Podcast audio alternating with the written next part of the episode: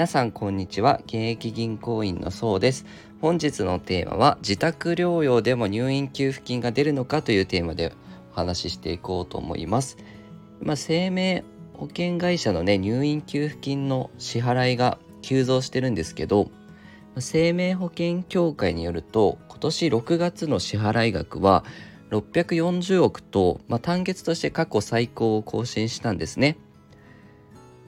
通常入院給付金って、まあ、病気や怪我の治療でね入院した場合に受け取れるものなんですけど今ね1年前と比べると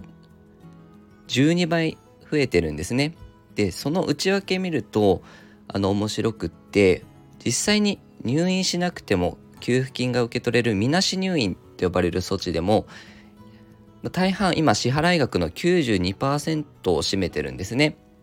で死亡保険金の支払額はね累計で1455億で一方で入院給付の方で2893億支払ってるんですよね。今あのコロナウイルスであの感染してしまって入院したくても入院できないっていう方も増えてるので今保険会社にそういうこう自宅待機ですよ保健所から自宅待機してくださいとか指示があって自宅待機した人って一応入院みなし入院として入院給付金がねもらえたりするので、まあ、是非ね医療保険とか入ってる方はねあのこれ対象になるかなということで保険会社の方にね請求をしてみていただけるといいかなと。あの病院に入院してないからもらえないってわけでもないので私も仕事で医療保険とかね取り扱ったりするんですけどお客さんから